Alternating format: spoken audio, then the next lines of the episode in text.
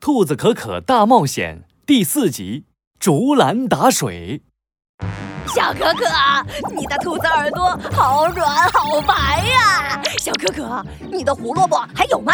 小可可，你怎么不理我呀？来，小可可，小可可，小可可，小可可。你这样一直巴拉巴拉的说个不停，吵得我脑袋都要炸开了。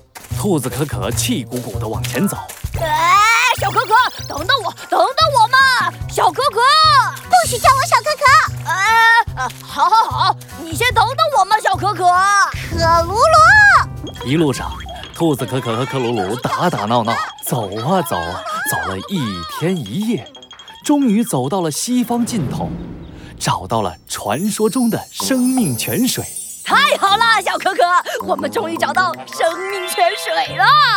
克鲁鲁激动地绕着生命泉水转了一圈儿，然后用手捧起一捧生命泉水。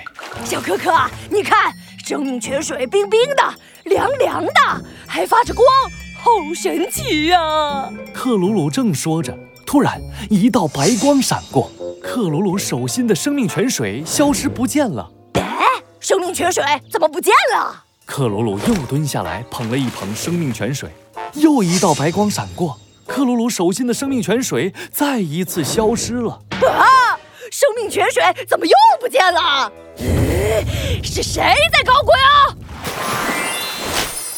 嘎嘎，是我，跟着声音出现的是一只浑身雪白的大白鹅。我就是世界上最帅、最酷、最厉害的生命泉水守护鹅。没有我的允许，谁也不能带走生命泉水。你们又是谁？我是兔子可可，他是克鲁鲁。克鲁鲁指了指身上的魔法袍，哎，我是大魔法师克鲁鲁。哦，魔法师？那你们要生命泉水做什么？ 兔子可可认真地解释起来。是这样的，我们的朋友茵茵公主被坏女巫诅咒，变成了一只癞蛤蟆，只有生命泉水才能解除诅咒。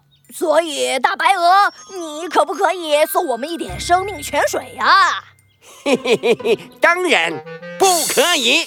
大白鹅张开翅膀，拦住可可和克鲁鲁。生命泉水是我的宝贝，我不同意，就一瓶水，不哦行，一口水，不行，不行，大白鹅。哦不，世界上最帅、最酷、最厉害的生命泉水守护鹅，你就帮帮我们吧！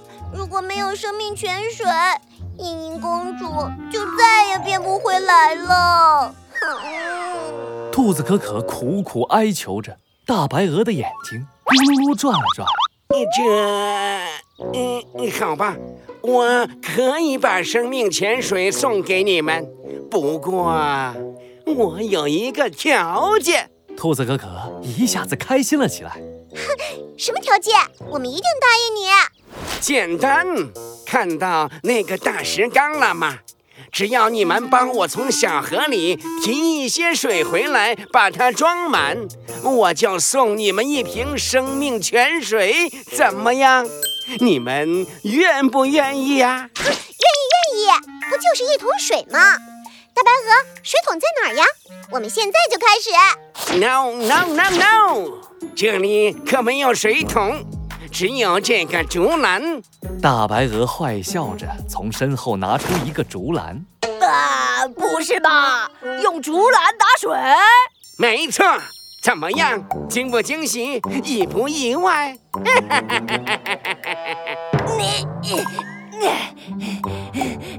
克鲁鲁气得大尾巴都翘起来了。这么多洞的竹篮，怎么装得了水嘛？大白鹅，你这是在故意刁难我们！我不管，反正你们只能用竹篮打水。要是办不到，你们就乖乖认输离开吧。大白鹅说完，大摇大摆地转身离开了。小可可，竹篮会漏水，根本装不了水。哎呦，该怎么办呢？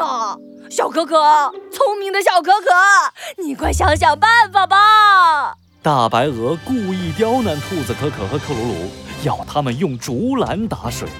兔子可可能不能想到办法呢？请听下集。